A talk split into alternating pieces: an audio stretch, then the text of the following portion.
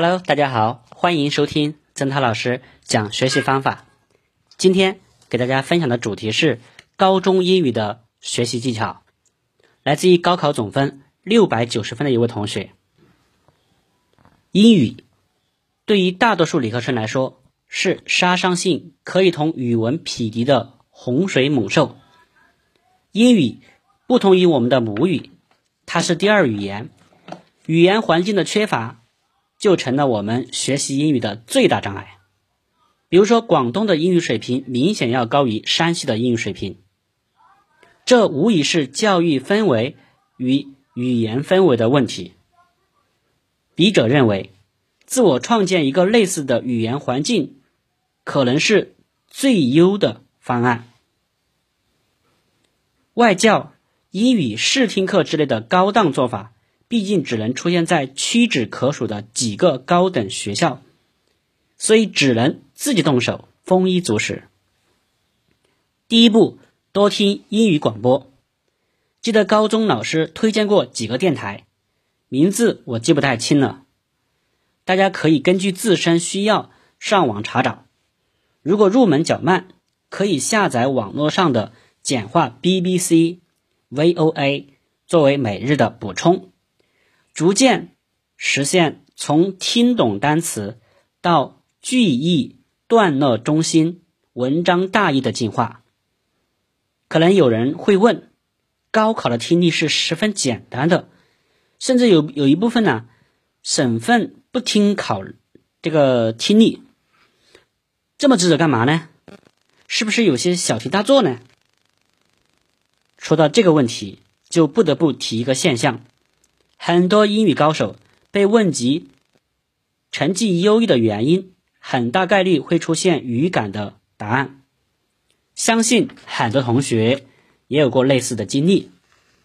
面对一道选择题，不用分析语法、拆解句子的结构，就能得出正确答案。告诉你，这就是正确答案的直觉，这就是语感。从这个层面上讲，在神经紧绷的高考考场上，语感的价值便不言而喻了。所以，推荐各位同学去读语法结构比较严谨的新闻播报，比如 BBC、VOA，以避免形成太口语化的语言体系。第二步，重新审视单词的。积累，也就是说重视单词的积累。如果说英语作为第一外语是一座城堡，那么单词就是搭建城堡的瓦砖。回想我们的母语的学习过程，一个个单词的习得与掌握，都是靠不厌其烦的重复得来的。所以我并不推荐那种拿来什么高中必备三千词看了一遍。便弃之不用的愚蠢做法。当时我用的是比较传统的单词本，把不认识的单词写在上面，抽空看一看。打一个并不十分恰当的比方，背单词就好比记人名，并不是所有的人都可以长得那么让你印象深刻。但是你的每一位老师、同班同学，你跟他们的交流再少。通过几年的朝夕相处，也能保证你在几年之内对他们是难以忘怀的。背单词也是同样道理，倒不是说让你对着那么几个单词狠背几年，课间时候看一看，做操之前看一看，午休之前看一看，晚饭之前看一看，都不用刻意去记。知道其大致意思，就不会成为考试的阻碍了。从理论上讲，如果参考记忆曲线，按照我们大学老师的说法，十五天记下三百个单词是没有问题的。至于可行与否，本人在挑战过程中没能够坚持下来，你们不妨试一试。当然，星火等品牌的参考书上也提供了一些记单词的方法，可以作为参考。第三步，注意语法的掌握。不得不说，老师在这一部分的作用是无可比拟的。我们老师的做法是把一部分语法必备的知识编成较为易懂的顺口溜，比如说，对以 f 或 f 一结尾变复数的单词的记忆，就是什么小偷的妻子在树叶做的架子上用匕首杀了一只狼之类的做法。当然，不同老师有不同的方法。首先要学会的是从老师那里学得精华，集思广益，并且语法不能只停留在简单的背诵上，最好以句子、语段为载体，通过类似语感的了解，掌握语法。我当时用的是语法表解，大家可以作为参考。第四步，形成文章的能力。不同省份对于作文的要求差异较大，相比较而言，北京市的要要求呢是很高的。由于我对北京考试状况更为了解，所以仅以北京考试为例。首先，我作为反例，我自身的惨痛教训告诉你们，绝不能够使用过于生僻的词汇来凸显自己的英语水平，这样只能够适得其反。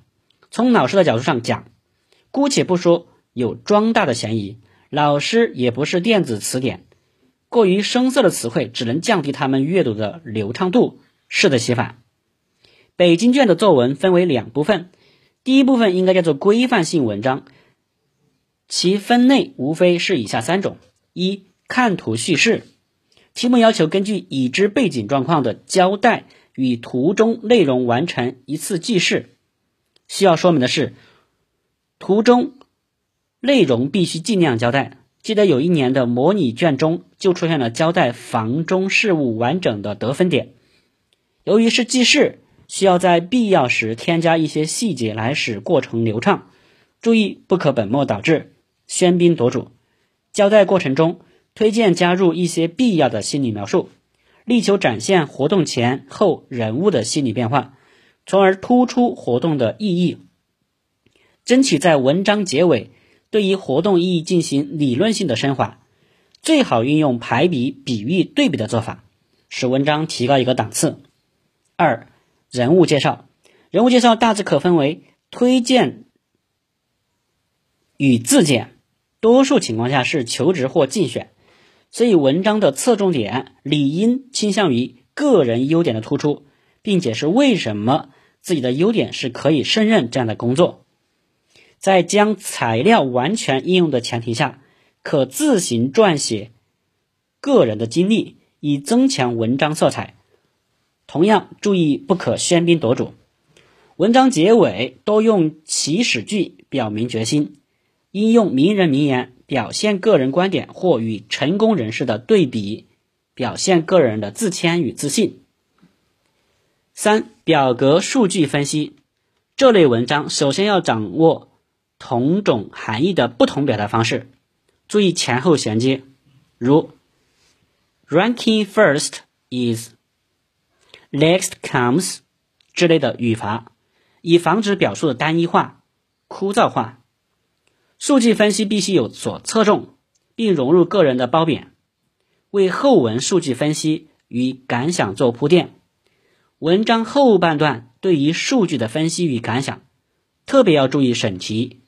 题目可能要求考生根据其中一幅图或其中一项数据进行分析，如果没能认真读题，势必会损失大量分数。第二部分是开放性作文，即根据所给画面自由发挥。虽然判卷组给出的要求是不设最佳利益，但仍建议大家不要过于标新立异。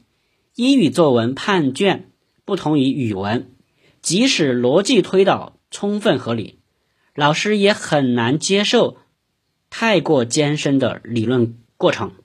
毕竟英语考试的目的在于检测考生的语言表达能力，而非个人思想。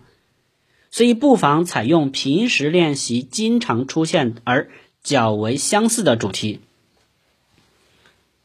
关于文章写作。对于图画内容的描述原则在于择优而言，这就需要在动笔之前先明确自己的写作方向，切记东一言，西一语，零零散散不成体系。在描述过程中，可在词语的选用中融入个人情感，为后文的推理造势。对于图画细节的突出刻画，也可以起到相同的作用。从描图到分析的承传，这个承转呢也是十分重要的。这一部分是衔接文章主题的桥梁，很大程度上决定文章的流畅度。一般采用的方式是：这不仅使我想起，或者作者借什么样的图，揭露了怎样的社会现象。接下来。是体现考生个人思想与语言表达能力的主体，也是整张试卷中考生唯一可以自由表达的区域。我推荐用类比或比喻的手法吸引阅卷老师的眼球。北京各区的模拟题多次出现溺爱的话题，我们完全可以用中文这个文章当中最简单的比喻：温室中的花朵，flowers in the greenhouse，说明。他们经不起毒辣的太阳、呼啸的狂风、无情的暴雨，就像孩子们经受不住人生的失利、交际的辛劳、挫败的痛苦。既有比喻又有排比，哪个老师不会为这么精彩的句子拍手叫绝呢？如果文章摄影的是社会问题，我们更可以联系现实实例，通过事实论据。增加文章的时代感与说服力，如献爱心就可以提陈光标，语文作文所积累的素材也可以表达，并非不能使用。另外的得分点，这个亮点就在于呼应原图，文章由图而起，就由图而止。你可以在分析结束后，对图像内容进行适当展望。从而表明自己的期待与立场，最后收尾，力求达到高潮。最好可以使用类似的名人名言的句式，即精妙的比喻或排比。实在无法完成，也要有气势磅礴的起始句作结。当然，一些必备句式也是必不可少的，诸如 “As far as I'm concerned, is a letter of this this”。statement 等等，需要在平时坚持积累。这类句式在新概念英语第三册中出现不少，大家可以自行研读，或通过其他辅助阅读材料，逐步实现从单词到句式的全面替换。以上就是今天我分享的内容。如果您想购买关于如何提高考试成绩方面的书籍，欢迎加曾老师的微信：一三五五一三二四零二七。祝各位在高考中取得优异的成绩。感谢收听，我们下期再见。